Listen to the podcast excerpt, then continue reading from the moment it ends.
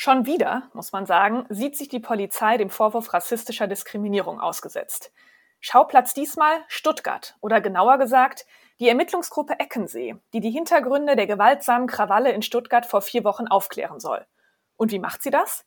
Unter anderem, so der Polizeipräsident von Stuttgart, indem sie bundesweite Recherchen bei Standesämtern anstellt, um einen etwaigen Migrationshintergrund bei den Tatverdächtigen feststellen zu können. Das wirft Fragen auf. Warum macht die Polizei das? Darf sie das? Wie fügt sich das in die aktuelle Debatte um möglicherweise rassistische Strukturen in den Polizeien ein? Diese und mehr Fragen möchte ich heute mit Professor Dr. Tobias Singelstein besprechen. Er ist Inhaber des Lehrstuhls für Kriminologie an der Juristischen Fakultät der Ruhr-Universität Bochum und leitet dort unter anderem auch den weiterbildenden Masterstudiengang Kriminologie, Kriminalistik und Polizeiwissenschaft.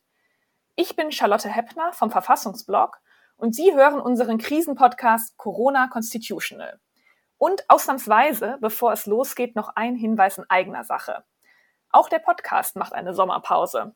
Morgen bekommt ihr von Max noch was zur Wahl in Polen auf die Ohren, also auf keinen Fall verpassen. Aber dann fahren wir ein bisschen runter. Keine Sorge, der ein oder andere Krisenpodcast wird euch in eure wohlverdienten Ferien begleiten, aber ihr werdet merken, auch wir lassen es etwas ruhiger angehen. Derweil freuen wir uns über euer Feedback auf Twitter, Facebook oder per Mail und wir versprechen euch, nach der Sommerpause wieder fresh und in gewohnter Frequenz einzusteigen. Und ihr ahnt es schon, nicht nur über ideelles Feedback freuen wir uns. Auch finanziell könnt ihr uns unterstützen, am besten unter paypal@verfassungsblog.de, paypal@verfassungsblog.de. Aber jetzt genug der Vorrede, Bühne frei für Professor Singelstein. Verfassungsblog Corona Constitutional, unser Podcast zur Krise.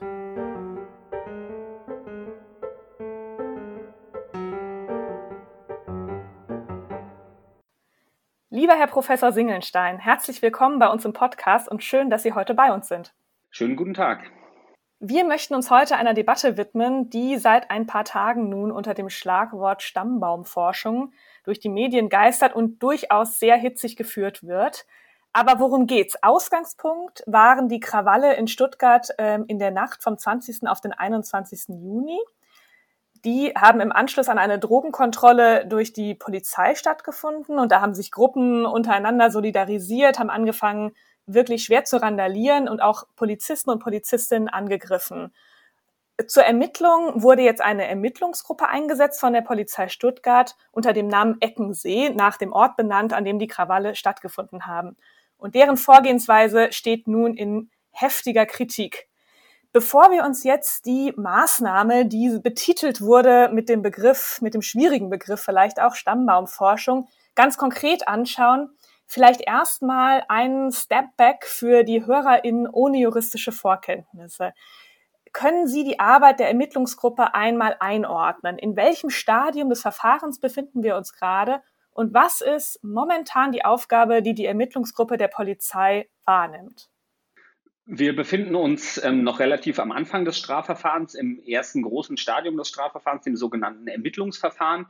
Ähm, das wird von der Staatsanwaltschaft geführt, die leitet dieses Verfahren und führt eben die Ermittlungen, um insbesondere festzustellen, was ist da eigentlich genau passiert, wer hat was gemacht also den Sachverhalt ähm, aufzuklären. Und das macht die Staatsanwaltschaft ähm, in der Regel nicht alleine oder nur zu ähm, geringen Teilen alleine, sondern ähm, sie bedient sich dabei ähm, der Polizei. Die Polizei ist also eigentlich eher vom Gesetzes wegen eine unterstützende Instanz in diesem Ermittlungsverfahren. Sie nimmt für die ähm, Staatsanwaltschaft äh, die Ermittlungen vor und versucht ähm, möglichst genau herauszufinden, was ist eigentlich genau passiert, wer hat was gemacht, damit die Staatsanwaltschaft das dann am Ende dieses Ermittlungsverfahrens gegebenenfalls in eine Anklage gießt schließen kann. Das ist also die Entscheidung, die die Staatsanwaltschaft dann am Ende des Ermittlungsverfahrens trifft. Haben wir hier beweissicher, hinreichend beweissicher einen Sachverhalt festgestellt, wo sich jemand strafbar gemacht hat, dann äh, erheben wir Anklage. Oder wenn das nicht der Fall ist oder die Vorwürfe geringfügig sind, dann wird das Verfahren eingestellt. Die Empörung in den Medien dreht sich jetzt ja, ich habe es schon gesagt, um die ganz konkrete Vorgehensweise der Polizei ähm, in diesem Fall. Die Kritik hat sich entzündet an den Ausführungen des Polizeipräsidenten in Stuttgart, Herrn Franz Lutz, in der Gemeinderatssitzung letzte Woche am 9. Juli.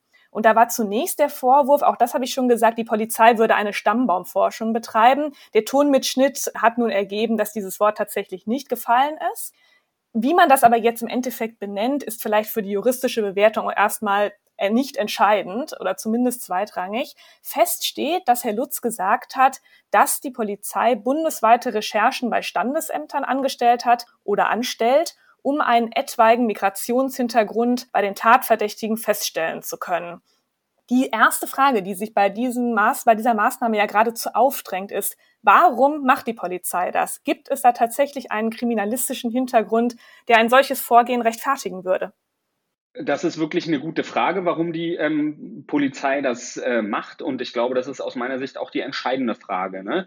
Ähm, die ist leider bisher unbeantwortet geblieben. Die Polizei hat jetzt ähm, so sehr allgemein gesagt, ähm, dass es zum Strafverfahren dazugehören würde, äh, die persönlichen Hintergründe, die Lebensumstände äh, der Beschuldigten äh, aufzuklären. Und das stimmt in gewissen Grenzen natürlich, wobei man da zwischen Erwachsenenstrafverfahren und Jugendstrafverfahren nochmal deutlich unterscheiden muss. Die alles entscheidende Frage ist ja aber, warum muss die Information, das Kriterium Migrationshintergrund erhoben werden? Welche Erkenntnis verspricht sich die Polizei eigentlich von dieser Information? Und ähm, auf diese aus meiner Sicht zentrale Frage ist die Polizei bisher die Antwort schuldig geblieben. Tatsächlich waren ja in dem äh, Fall sehr viele jugendliche und heranwachsende Täter und möglicherweise Täterinnen beteiligt. Können Sie hier nochmal den Unterschied erklären, was das Strafverfahren angeht, zwischen Erwachsenenstrafrecht und Jugendstrafrecht? Im Erwachsenenstrafrecht ähm, haben wir ein, ein, reines Tatstrafrecht. Das heißt, wir gucken uns äh, die Handlung an, die die Person, die, die der, die Beschuldigte begangen hat. Und ähm, diese Handlung wird äh, abgeurteilt. Das heißt, bei dieser Sachverhaltsfeststellung und im Kern des Strafverfahrens kommt es auf die Person gar nicht so sehr an. Ähm, das kann dann bei einzelnen rechtlichen Fragestellungen, zum Beispiel Schuldfähigkeit oder später bei der Strafzumessung ähm, eine Rolle spielen. Was ist das für eine Person, in was für Lebensumständen lebt die? Ähm, aber es ist jedenfalls nicht der Kern des Strafverfahrens. Im Jugendstrafverfahren ist das noch ein bisschen anders, weil das Jugendstrafverfahren ist ja vom Erziehungsgedanken geprägt und geleitet. das heißt, es sollen eigentlich äh, Rechtsfolgen, es sollen Maßnahmen verhängt werden in diesem äh, Verfahren und es sollen auch Verfahrensarten gewählt werden, die ähm, möglichst optimal erzieherisch ähm, auf die Jugendlichen, auf die Heranwachsenden einwirken. Und wenn man so vorgehen will, dann muss man natürlich erstmal wissen, ähm, was ist das für eine Person, was ist das für ein Jugendlicher, was ist das für eine Heranwachsende, die man da vor sich hat. Ähm, das heißt, man, man muss, die, muss die persönlichen Hintergründe kennen, man muss die Lebensumstände ähm, kennen um beurteilen zu können, wie ist es zu dieser Straffälligkeit gekommen, wie ist die zu be äh, beurteilen, ist das eine normale Jugendverfehlung oder ähm, ist das vielleicht schon was Ernsteres? Was sind vielleicht auch ähm, Erziehungsdefizite, die ähm, durch erzieherische Maßnahmen ausgeglichen werden könnten? Das muss alles sehr umfangreich ähm, ermittelt werden, damit ähm, der Jugendrichter, die Jugendrichterin dann in dem Verfahren tatsächlich eine möglichst optimale Entscheidung treffen kann. Ja, Sie haben jetzt schon den Aspekt der Strafzumessung angesprochen und der wird ja auch tatsächlich jetzt viel als Rechtfertigung für das Vorgehen der Polizei vorgebracht. Also für, um das Strafmaß möglichst gut aus Perspektive der Staatsanwaltschaft vorermitteln zu können, die strafschärfenden und eben auch die strafmildernden Umstände soll eben, also Sie haben es eben auch schon gesagt, ein möglichst umfassendes Bild vom Tatverdächtigen, von der Tatverdächtigen herausgefunden und recherchiert werden. Das Bundesinnenministerium hat nun gesagt, zum soziologischen Umfeld, also zu diesem Umfeld eben, was den Tatverdächtigen umgibt, gehören selbstverständlich auch die Eltern und auch der Aspekt des Migrationshintergrunds. Ist es nicht wirklich wichtig, ein möglichst umfassendes Bild vom Tatverdächtigen zu haben, um möglicherweise eben auch strafmildernde Umstände berücksichtigen zu können? Ich würde sagen, im Jugendstrafverfahren ähm, ist das tatsächlich so, ist das genauso. Da braucht man ein möglichst umfassendes Bild. Aber es geht um ein umfassendes Bild der Lebensumstände, der persönlichen Hintergründe, also der Faktoren, ähm, die notwendig sind, um beurteilen zu können, wie ist es eigentlich ähm, zu der ähm, Straffälligkeit, der möglichen Straffälligkeit, äh, um die es hier geht, gekommen und äh, was sind Umstände, die, die dazu geführt haben und wie ist das insgesamt zu bewerten. Und da ist ja die entscheidende Frage, welche Rolle soll denn eigentlich das Kriterium Migrationshintergrund in dem Kontext bei der Bewertung dieser Fragen überhaupt spielen?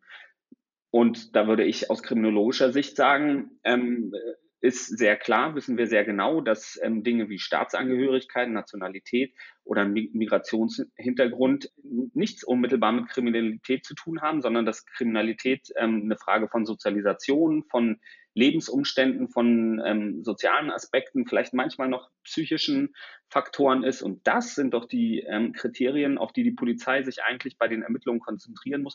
Das sind die Lebensumstände, auf die auch der Paragraph 43 JGG verweist, der eben die Ermittlungsbehörden im Jugendstrafverfahren dazu anweist, umfangreiche Ermittlungen auch zur Person und zu den Lebensumständen des Beschuldigten durchzuführen. Das Polizeipräsidium Stuttgart hat ja auch erklärt, es gehe noch weiter darum, ähm, weitere Täter zu identifizieren, also tatsächlich um genuine Ermittlungsarbeit der Polizei. Ist das an dieser Stelle dann anders zu bewerten, wenn eben Daten über die Tatverdächtigen selber nicht vorliegen oder diese nicht bereit sind, die Daten herauszugeben? Kann man dann ans Einwohnermeldeamt herantreten und auch über die Eltern ähm, recherchieren? Ja, ich glaube, man muss ein bisschen die rechtliche Fragestellung ähm, trennen von der gesellschaftlichen Debatte, die wir haben. Ähm, äh, die Befugnisse in der Strafprozessordnung und auch im Jugendgerichtsgesetz zu den ähm, strafprozessualen Ermittlungen durch Polizei und Staatsanwaltschaft, die sind ja durchaus sehr umfassend. Ähm, das heißt, ähm, die Staatsanwaltschaft und auch die Polizeibehörden sind befugt von ähm, allen möglichen anderen Behörden ähm, Informationen äh, einzuholen. Deshalb gilt das natürlich auch äh, für diese Frage hier, dass es dafür grundsätzlich eine rechtliche Befugnis gibt. Was bleibt ja bei der Frage, welche Erkenntnis will die Polizei eigentlich aus dieser Information, dieser isolierten Information, die jetzt beim, bei den Standesämtern abgefragt wird, am Ende ziehen? Das ist aus, aus meiner Sicht ähm, die alles äh, entscheidende Frage. Und ich würde durchaus auch sagen, im Jugendstrafverfahren kann es Fälle geben, wo die Zuwanderungsgeschichte ähm, in einer Familie sich auf die Lebensumstände ähm, und auf die Sozialisation ähm, des Beschuldigten, der Beschuldigten auswirkt und wo diese Zuwanderungsgeschichte dann ähm, natürlich ähm, auch zu den umfassenden Ermittlungen nach Paragraph 43 JGG gehört. Aber das ist ja dann eine Frage des Einzelfalls und da würde man normalerweise eigentlich hingehen, mit den Jugendlichen sprechen, mit den Eltern sprechen, ähm, vielleicht ähm, mit anderen gesetzlichen Vertretern, mit den Lehrern sprechen ähm, und sich eben versuchen, ein möglichst umfassendes Bild zu verschaffen, ähm, zu dem dann vielleicht als ein Detail auch diese Zuwanderungsgeschichte gehört. Das Irritierende ähm, an dem Vorgehen der Polizei Stuttgart ist ja hier, dass sie dieses Kriterium des Migrationshintergrundes zu einem offensichtlich wichtigen, besonders bedeutsamen Kriterium gemacht hat und gesagt hat, wir gehen jetzt los und erheben das systematisch für die Beschuldigten, ähm, die wir äh, hier haben. Und das ist aus meiner Sicht das, was ähm, absolut unüblich, untypisch ist und was, was viele Fragen aufwirft. Ja, Sie sagen es schon, dass ähm, einfachrechtlich mag das äh, Verhalten wohl noch gedeckt sein von den äh, Befugnissen der STPO, aber jedes staatliche Handeln muss eben bekanntlicherweise auch immer verhältnismäßig sein und hier kommt es auf den Einzelfall an. Wie bewerten Sie diese Maßnahmen in diesem verfassungsrechtlichen Spannungsfeld? Also welche ähm, Verfassungsgüter sind hier abzuwägen? Was muss hier aus verfassungsrechtlicher Perspektive beachtet werden?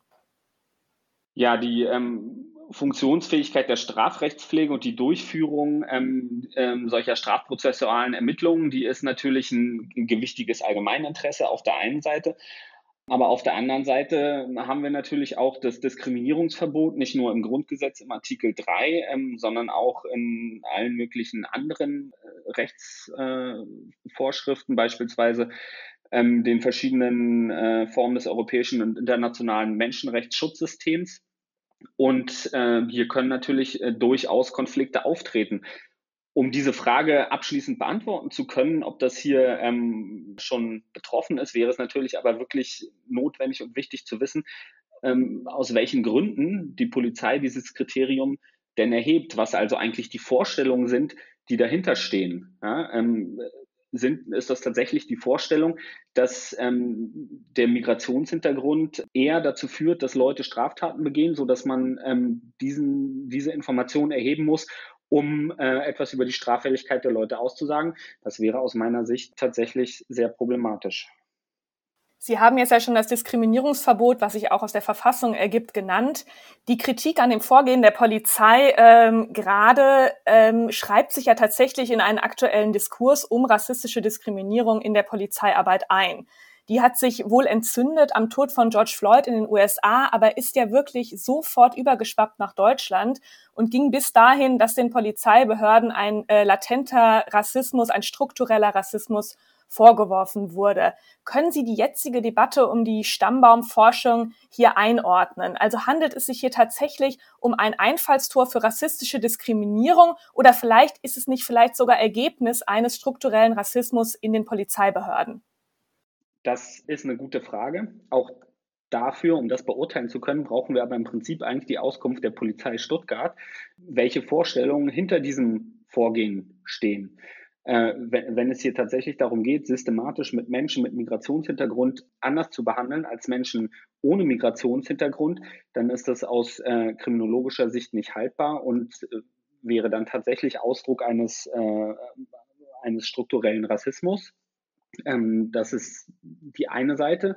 Das andere, ähm, was unabhängig davon, äh, wie die Polizei Stuttgart jetzt ihr Vorgehen genauer begründen würde, im Raum steht, ähm, ist der Schaden, der durch diese öffentliche Debatte und äh, durch das Vorgehen der Polizei ähm, schon eingetreten ist. Wir haben in den äh, vergangenen Jahren verschiedene Ereignisse äh, gehabt, wie zum Beispiel die NSU-Ermittlungen, aber auch ähm, die Debatte um das Racial Profiling, die ja zu, zu viel Verunsicherung ähm, und auch Vertrauensverlust in den äh, migrantischen Communities äh, gegenüber der Polizei geführt haben. Und ich glaube, die Polizei wäre auch ähm, im Sinne ihrer eigenen Aufgabenerfüllung eigentlich gut beraten, sich darum zu bemühen, dieses Vertrauen wiederherzustellen und hier vertrauensbildende Maßnahmen in die Wege zu leiten. Aber wenn man jetzt in der öffentlichen Debatte nach außen hin den Eindruck erweckt, dass, ähm, dass man als äh, Mensch mit Migrationshintergrund ähm, quasi einem, eine Art Generalverdacht ausgesetzt ist, dass das ein Kennzeichen für, ähm, für Straffälligkeit sein könnte, dann äh, ist das natürlich äh, ein Bärendienst, den sich die Polizei da erweist. Ja, da passt ja auch ganz gut rein, dass jetzt die Polizei zwar unter einem wahnsinnigen Druck steht, aber gleichzeitig das Bundesinnenministerium eine Rassismusstudie weiterhin verweigert. Und ich dachte auch, der Polizeipräsident hat auch hier doch mit seiner äh, zumindest missverständlichen oder schwierigen Presseerklärung seinen Leuten, wenn man so will, eigentlich einen Bärendienst erwiesen, anstatt sie vor einer solchen Rufschädigung, wie sie jetzt gerade stattfindet, zu schützen. Was können Ihrer Meinung nach die Behördenleitungen tun, um die Polizisten und Polizistinnen auch besser vorzubereiten und zu schützen? Haben Sie da Ihre Aufgabe richtig wahrgenommen? Ich glaube, dass ähm, wir unbedingt noch die ähm, Aus- und Fortbildung äh, im Bereich interkultureller Kompetenz in der Polizei stärken müssen, ähm, dass, dass das einfach klar ist, dass das eine ganz wichtige ähm, zentrale Kompetenz ähm, in der Migrationsgesellschaft ist, ähm, auch für die Polizei. Und dass dann ähm, entsprechend problematische Vorgehensweise oder Vorwürfe eben auch ähm, offen aufgeklärt werden und dass man auch eine Fehlerkultur entwickelt, um mit solchen Problemen umzugehen. Ich glaube, es ist vor allem ein Problem der Debatte, dass ähm, nicht eingestanden werden kann, okay, da haben wir einen Fehler gemacht oder da gibt es vielleicht eine problematische Struktur ähm, oder das war nicht in Ordnung, sondern ähm, dass eigentlich gemauert wird und versucht wird, ähm, das Vorgehen, egal was es am Ende gewesen ist, zu rechtfertigen und eben dadurch eigentlich einer offenen kritischen Auseinandersetzung aus dem Weg zu gehen ja, offene kritische Auseinandersetzung, Fehlerkultur und der Ruf nach Fortbildung.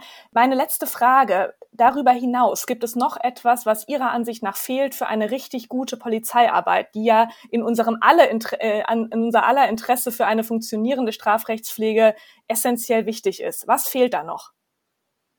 Ähm, ich glaube, ähm, wenn wir gerade über so Fragen wie Rassismus und Polizei ähm, sprechen, gibt es eine ganze Menge von Dingen, über die man da nachdenken kann. einerseits muss die Polizei sicher noch diverser werden. Es gibt Bundesländer, die da schon große Fortschritte gemacht haben in den vergangenen Jahren, aber in anderen Bundesländern äh, steht man da eher noch am Anfang. Also da ist äh, noch sehr viel mehr möglich. Zweiter wichtiger Punkt, über den wir schon gesprochen haben, gerade kurz, ähm, sind sicher Aus- und Fortbildungen in dem Bereich. Dritte Sache ist, dass man in der Polizei ähm, vielleicht auch sowas wie Coping-Fähigkeiten ähm, stärken muss, dass man also Räume für Supervision schaffen muss. Ähm, die F Forschung weist so ein bisschen darauf hin, dass ähm, ein Problem in der Polizeiarbeit, auch vielleicht für die Entstehung ähm, äh, von verfestigten rassistischen Einstellungen, ähm, bestimmte Erfahrungen im Berufsalltag sind, ähm, über die die einzelnen Beamten aber dann wenig ähm, Raum haben zu reflektieren. Ich glaube, das wäre auch ähm, ein wichtiger Punkt. Viertens äh, haben wir schon angesprochen, Fehlerkultur, Auseinandersetzung in der gesellschaftlichen Debatte. Die Polizei tendiert so ein bisschen dazu, ähm, Kritik intern zu klären und nach außen, außen hin eher abzuwehren ähm, und auch als ähm, ja, ungerechten äh, Vorwurf, als Pauschalverdacht, Generalverdacht zu interpretieren. Und ich würde mir sehr wünschen, dass die Polizei hier zu einer ähm, Fehlerkultur auch im Sinne von einer demokratischen Debatte kommt, die einfach mehr Offenheit in der Auseinandersetzung über diese Probleme, die es in der Polizeiarbeit zweifellos gibt, ermöglicht. Ja, und last but not least glaube ich, dass bei all diesen Problemen, die es in der polizeilichen Praxis gibt, es immer gut und wichtig ist, wenn es auch unabhängige Expertinnen und Experten gibt, die ähm, entsprechende Vorwürfe untersuchen und von außen drauf gucken, vielleicht auch mit einem bisschen polizeikritischeren Blick da drauf gucken, als die Polizei oder die Innenverwaltung äh, das tun. Und deshalb glaube ich, dass auch an der Stelle ähm, sowas wie ein Polizeibeauftragter oder eine unabhängige Untersuchungsstelle äh, eine wichtige Institution sein kann. Es gibt also noch einiges zu tun. Herzlichen Dank, Herr Professor Singelstein, für Ihre Zeit und vielen Dank, dass Sie bei uns waren heute. Sehr gerne. Vielen Dank für die Einladung.